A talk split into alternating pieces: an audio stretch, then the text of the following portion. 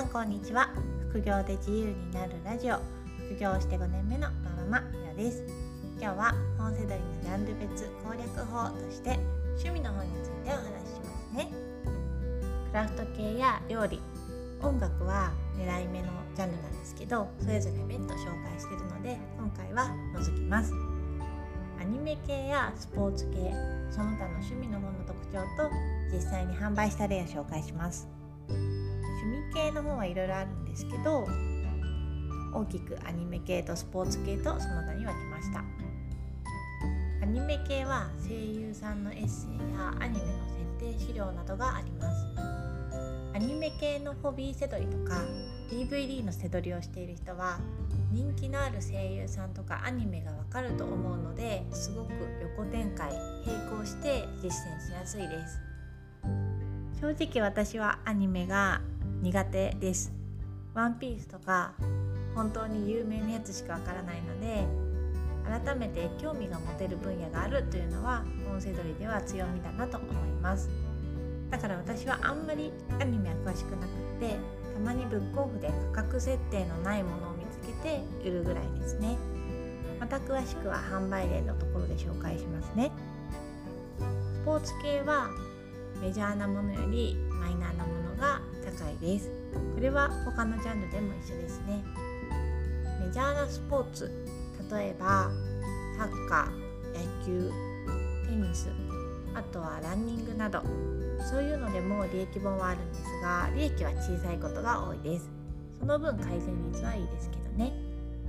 そういうメジャーなスポーツよりもマイナーって言ったら失礼かもしれないんですけど競技人口が少なそうなスポーツの本がおすすめです。剣道とか弓道とかあとはダンスのバレエとかは結構仕入れたことがあります。その他は分類が難しかったものでガーデニングやペット囲碁将棋マジックとかいろんなものがあります。これもすごく特化している本でできれば上級者向けの本がおすすめです。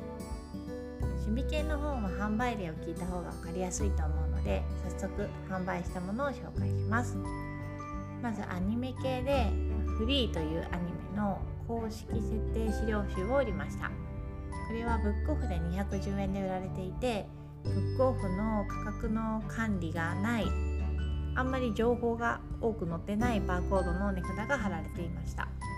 Amazon に出品がなかったのでブックオフにもデータがなかったのかなと推測しています。メルカリで販売履歴を調べると1200円から1500円ぐらいで出てたので1400円で売れました。利益は850円です。このアニメは見たことがないんですけど一度ホビー系で、まあ、アニメ CD を売ったことがあったのでタイトルを覚えていました。たまにホビーセドリもやってます。次が健康で文化的な最低限度の生活という声優さんの写真集なのかエッセイの本を売りました。これはアニメイトの特典カバーが外側にかかっていてジャンコード本の後ろにあるバーコードの下にある9784で始まるコードがなかったです。アニメイトっていうのはホビーセドリではよく聞くワードですがアニメグッズの専門店のことです。アニメイトで買ったものだけについてくる特別な本のカバーがついていました。カバーが二重になっていて内側に通常のカバーがついていてそちらにはジャンコードがあるんです。だからその内側のコードを読んで出品されていたらブックオフで適正価格で売られてたはずなんですけど特典カバーにコードがなくてラッキーでしたね。ブックオフで価格がない時の200円プラス税金の値札が貼られていました。Amazon に出品はあったんですけど特典カバー付きということをプッシュしようかなと思って写真を載せてメルカリで売りました。2200円で売れたので1冊で1570円の利益結構良かったですね。あとはアニメというかゲームの攻略本も結構売れます。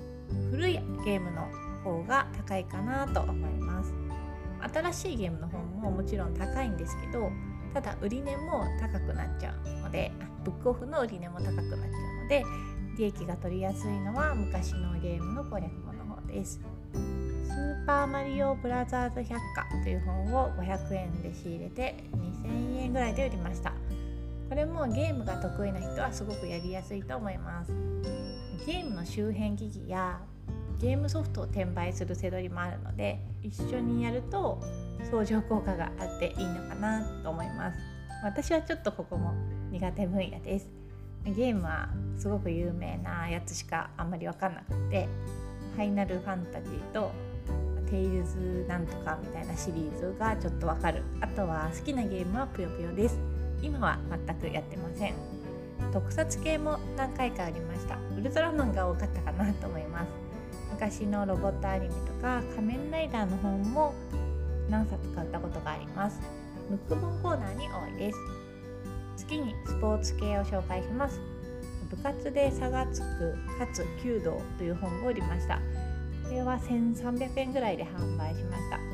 弓道がちょっと珍しいかなと思ったのでリサーチしました。フィギュアスケートの練習の本も結構5冊ぐらいありました。1500円ぐらいでだいたい売れるので利益が取りやすいです。フィギュアスケートって文字も結構目につきやすいですしね。あとはダンスがおすすめでバレエとかフラダンス社交ダンスフラメンコとかが見つけやすいです。芸術系のところでも紹介したんですけどそういうダンスの実用書だけじゃなくってそのモダンダンスとかバレエの歴史だったり具体設計とかそういう専門書は結構利益が取りやすいです。スポーツ系は DVD 付きが多いので付属品は要チェックですね。あとはジュニアスケボースケートボードの本も売りました。登山とかもいいです。ちょっとしたトレッキングとか山登りじゃなくってもうがっつり登山沢登りなど上級者向けの方がおすすめです。その他の趣味の販売例としてはまず麻雀や囲碁将棋はよく仕入れます。麻雀は結構プレミア化した本が多い印象です。店頭に並んでる在庫はそんなに多くないですけどね。あんまり詳しくないのでタイトルから難易度が推測しづらいんですけど上級者向けの方が多分高いと思います。囲碁や将棋は結構書き込みとか折り目が多いので検品でよくチェックしてコンディションは若干低めで出すことが多いです。見逃しがあるといけないので低めにしてます。近代麻雀戦術シリーズとか囲碁はマイナビとかから出てるのが多いです。ペット系はカメ熱帯魚爬虫類などをよく見ます。犬や猫だとそんなに利益は出ないかなっていう感じですね。犬や猫だったら例えば、まあ、見取り方とか年を取った犬や猫の介護の仕方みたいな本だったら結構利益が出ます。亀の秘密という本は何回か見ました。うちの亀という本も1400円ぐらいで売りました。結構亀の本はよくリサーチしてます。熱帯魚はアクアリウムを作る本とかあとは濃い金魚が高い印象です。爬虫類はレオパっていうキーワードを注意して見ています。トカゲとかヘビとかイグアナとかそういうのを飼う時に飼い方を解説した本です。この辺りは雑誌が多いです。あんまり200円とかでは買えなくって、あ、1000円ぐらいで買って2,3000円で売るみたいなパターンが多いです。他の趣味系で言うと乗り物も結構鉄板かなと思います。一番メジャーなのは鉄道でしょうか。鉄道の基礎知識とかインドネシア鉄道の旅なんかもったことがあります。他にもクルーズ船の教本とかトラックのすべてとかあとは車のエンジンやメカニズムを紹介した本。これは理系のところに多いんですけどそういう機械系の本もよく見つけます。カメラもあるけど私はあんまり詳しくなくってちょっと苦手ですかね。オールドレンズレジェンドっていう本や富士山を撮るというムック本なんかを売ったことがあります。最後に趣味系でおすすめなのがまるまる図鑑っていうやつです。売ったやつではクジライルカ生態ビジュアル図鑑とかフローリスト花図鑑お花屋さんが見る花の図鑑とかと苔三昧。これは図鑑じゃないですけどなんか苔ずっと苔の写真がある本とかそういうのを売りました「まる図鑑」というタイトルでその〇〇がなんか結構特化してるなと思ったらチェックしてます。趣味系は結構意外なもの。こんなもの特集した本や雑誌があるんだっていう風に思うものが期待値高いです。何でも専門雑誌があるのでムック本や雑誌のコーナーも見てみてください。